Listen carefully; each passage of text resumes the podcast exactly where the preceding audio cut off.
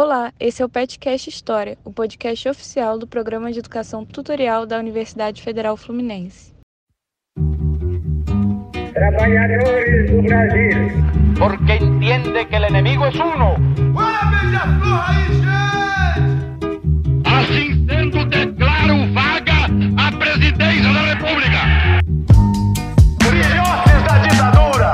Todas as fronteiras da Alemanha Oriental estão abertas. Vai todo mundo perder. Isso é uma mentira, é uma pantomima, uma patuscada. Eu sou Giovana Vermelinger, bolsista do PET, e hoje eu estou aqui com Maria Isabel Marinho, também integrante do PET, para apresentar mais um episódio. Oi, Maria Isabel. Oi, Giovana. Oi, ouvinte. Muito bom estar aqui de novo com você, dividindo esse espaço. E hoje a gente está aqui para falar de uma coisa que talvez você se lembre, que não é pelos 20 centavos. pois é, né, Giovana? Não foi a primeira vez em 2013 que 20 centavos causaram a grande confusão nesse país. Mas antes, eu vou pedir para você, ouvinte, seguir a gente nas redes sociais. No Facebook é Pet História UF, no Instagram Pet História UF, no Twitter Pet História e no YouTube Pet História UF. Pois é, então hoje a gente traz mais um episódio da série de revoltas do Brasil. E como você já viu pelo título, vamos falar da revolta do Vintém. Não foram 20 centavos nos ônibus, dessa vez foram nos bondes, e você vai entender um pouquinho mais à frente. Então, para dar início a esse episódio, a gente vai trazer um pouquinho aqui do contexto do Rio de Janeiro, aí no final da década de 1870, que foi quando aconteceu a revolta, para você é, poder entender melhor tudo que vai se passar. E então a gente vai voltar lá para o Rio de Janeiro em 1879. E a capital do Império, nessa época, na década de 1870, contava com mais ou menos 192 mil habitantes, isso só na área urbana. E essa vida urbana era muito agitada no Rio, como é de se esperar de uma capital, né? E alguns pontos são importantes para você, ouvinte, ter em mente ao longo desse episódio. Em primeiro lugar, é que na virada para a década de 1880, a monarquia estava na sua década final. É claro que na época ninguém sabia disso, mas só que diversas questões envolvendo a monarquia nessa época fomentavam cada vez mais um discurso republicano. E de um lado, a gente tem algumas rachaduras no, sistema monárquico que se abrem cada vez mais, como a questão abolicionista, os efeitos da Guerra do Paraguai, a crise econômica também causada pela guerra, e também uma crise ideológica da própria monarquia. E do outro lado, a gente tem essas ideias republicanas ganhando cada vez mais espaço entre os intelectuais, a elite e a imprensa. E o debate estava quente nessa virada para a década de 1880. Outra coisa para você ter em mente é a imprensa. A circulação de revistas, jornais, periódicos, panfletos era significativa na capital. A imprensa era ativa porque ela se confundia com os próprios intelectuais, eram eles que faziam parte da imprensa, tanto os políticos, tanto aqueles que não estavam no governo. E esse debate da, da monarquia, do republicanismo, ele estava vivo através da imprensa, que ele era muito noticiado e muito presente. E a gente vai tratar dessas duas questões mais especificamente ao longo do episódio, explicando as relações delas com a revolta do Vintém. Mas, por enquanto, é importante que você, ouvinte, visualize esse contexto da cidade do Rio de Janeiro à época da revolta. Falando um pouquinho sobre o pivô dessa confusão toda, os bondes do Rio de Janeiro eram importantes demais para a dinâmica da cidade, principalmente pela diversidade dos, de grupos sociais que usavam esse meio de transporte no cotidiano. Então, assim, os primeiros bondes foram inaugurados em 1859 e a linha inaugural ia da Praça Tiradentes até a Tijuca. É um percurso curto comparado às viagens que a gente tem hoje em dia, mas para a época era significativo.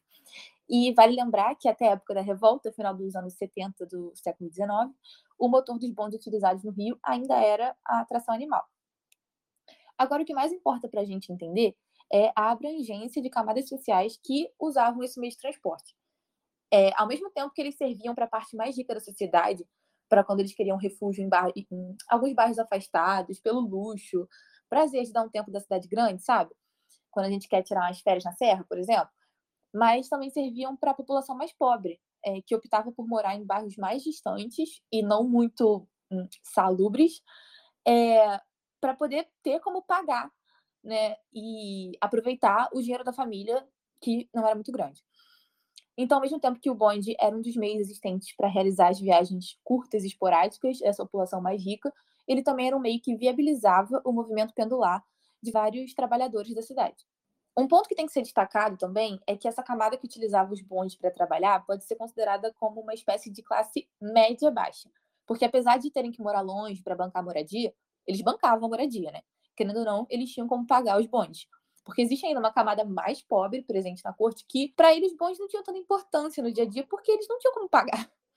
Né? Mas, de alguma forma, o movimento é, dessas classes médias atinge esse grupo mais empobrecido. Mas por quê, né? Por que, que um grupo decide se apropriar e participar de um movimento de classes que são superiores a dele? Vamos voltar rapidinho para 2013, então. O famoso bordão que a gente falou lá no início não é apenas pelos 20 centavos, ele indica que existem questões que vão além do aumento da passagem de ônibus. Você concorda comigo? Então, da mesma forma, nesse momento do início da crise do reinado de Dom Pedro II, existiam muitos descontentamentos com a questão social e econômica do povo. Então, a gente vai ter reclamações sobre condições sanitárias precárias, falta de moradia, como já foi dito, desemprego, aumento dos preços e outros fatores que intensificavam a questão dos, não dos 20 centavos, mas do vintém. Dito isso, em 1880, inaugurou uma nova fase na história do Segundo Reinado, em que a crise se torna mais acentuada e o desgaste da monarquia começa a mostrar as suas caras. Mas tá, finalmente, o que foi esse conflito, Giovana?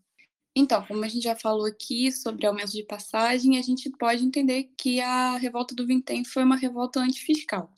E se você acompanha aqui a nossa série de revoltas do Brasil, você já ouviu esse termo antes, não é uma coisa estranha. É, revoltas antifiscais são aqueles, aqueles movimentos que eclodem em decorrência principalmente do aumento ou da criação de um imposto. E a gente viu como a questão fiscal foi motivo de várias revoltas ao longo da história. E não é difícil de entender o porquê, né? Afinal, esses impostos mexem diretamente no bolso da população. E em 1879, o motivo do levante foi justamente a criação de um novo imposto. O imposto do vintém, como ele ficou popularmente conhecido, foi criado justamente para diminuir o déficit orçamentário da coroa através do aumento da arrecadação. E o que, que era esse imposto do vintém?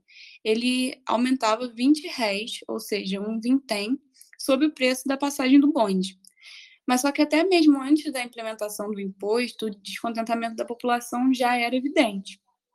E para a gente entender o porquê dessa rejeição do imposto, a gente precisa primeiro entender um pouquinho, só um pouquinho, da dinâmica da cobrança de alguns impostos, alguns dos impostos principais, assim.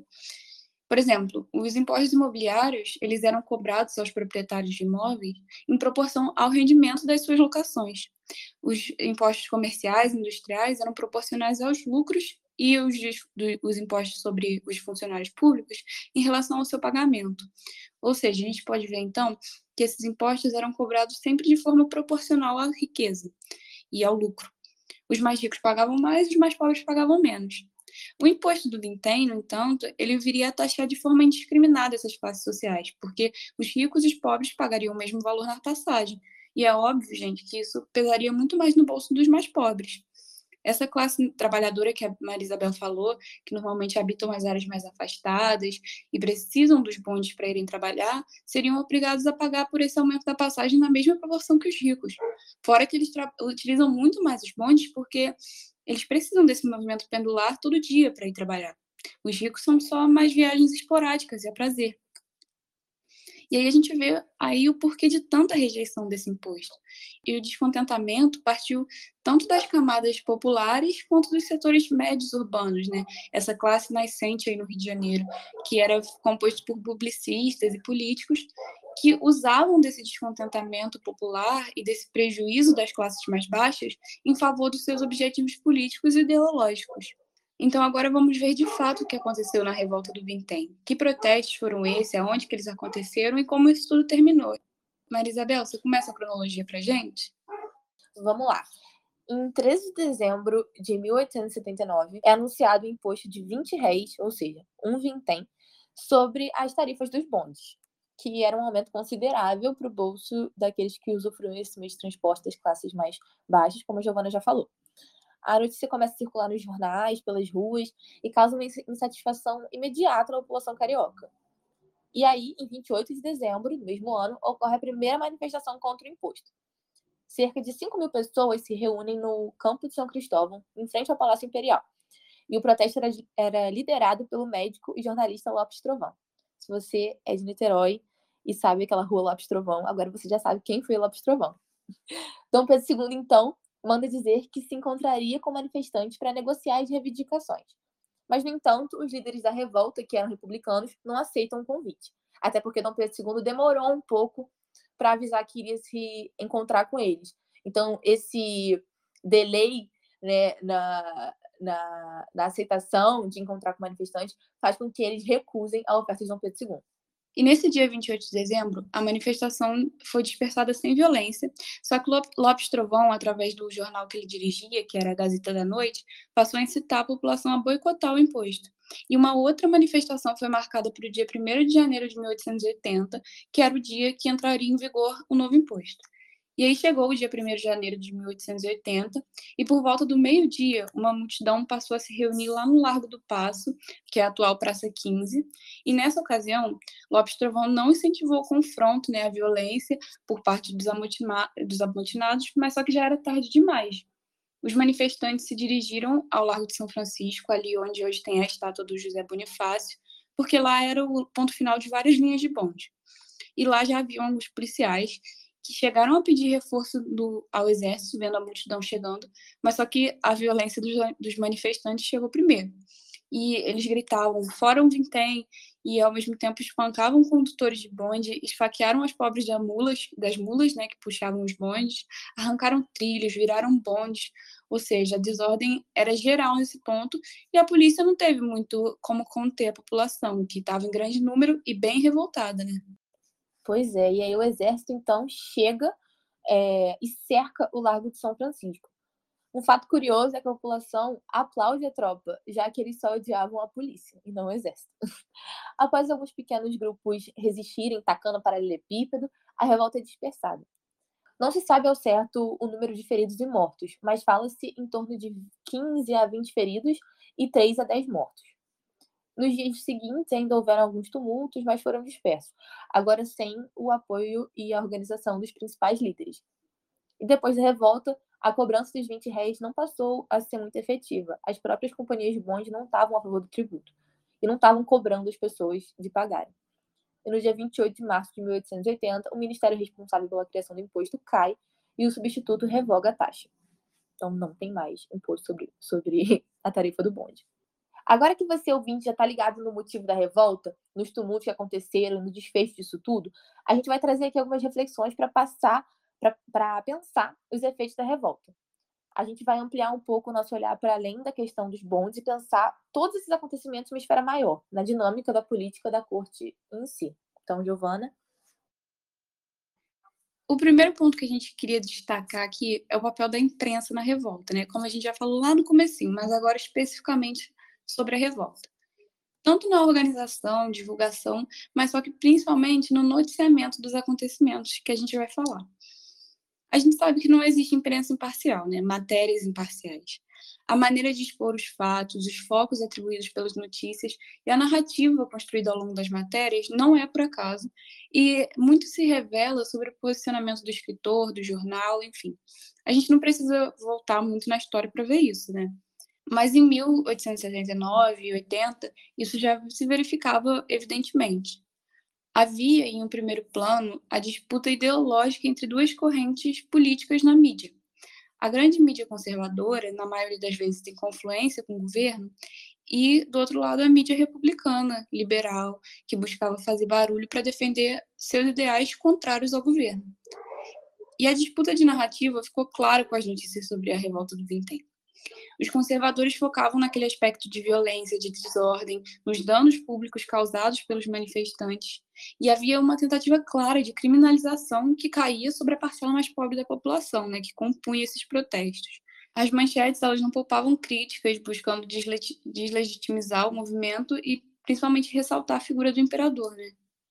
E não é muito difícil a gente olhar para a nossa realidade, para o nosso contexto atual e ver essa criminalização é, que sempre cai na parcela mais pobre da população na grande mídia. Então, é mais uma uh, comparação que vale ser feita, né, de como a história se repete.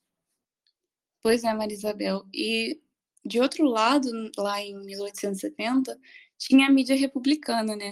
Como a gente já falou anteriormente, os republicanos que, dessa classe média que produziam os conteúdos midiáticos, e eles se aproveitavam das reivindicações populares com o objetivo de trazê-las para o seu campo político e criticar o governo. E os jornais, revistas, panfletos foram importantíssimos para isso. Para fazer os ataques a impostos, à autoridade do imperador e até à própria monarquia.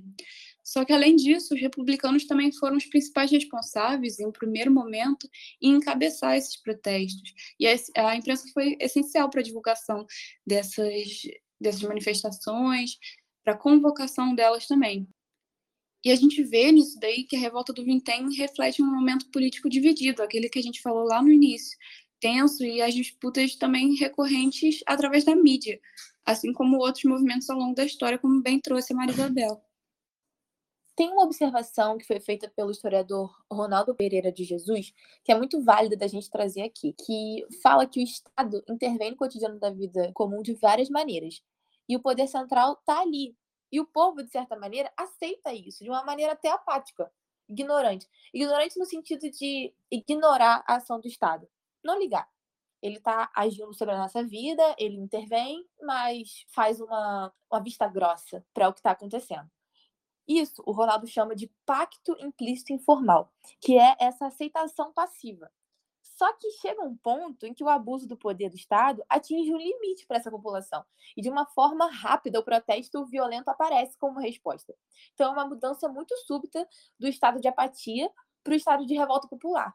E é aí que o governo entende que os cidadãos eles estão atentos ao que acontece. Eles têm potencial de se tornarem ativos e mostrarem sua voz, de uma maneira ou de outra essa quebra do pacto é interessante porque evidencia o que a gente já falou anteriormente sobre a intensificação da crise monárquica, mas também se aplica a inúmeras revoltas e manifestações populares ao longo da nossa história e vem se aplicando até hoje.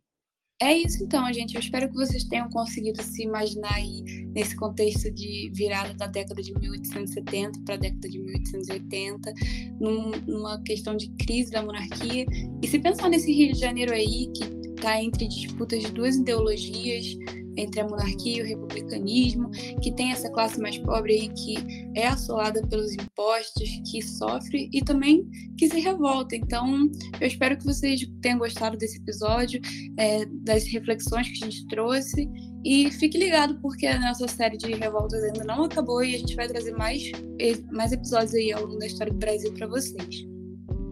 É isso, Giovana. Muito obrigada por sua atenção, ouvinte, se você tá, chegou até o final com a gente. É, e não esqueça de seguir a gente nas redes sociais. Já foram ditas lá no início, beleza? Obrigada e até a próxima. E agora vamos aos créditos. A apresentação ficou por minha conta, Maria Isabel Maria, e da Giovana Vermelhinha. O roteiro também foi por nossa conta. A produção ficou pela conta da Giovana Teperino e a edição foi feita pela Juliana Veloso.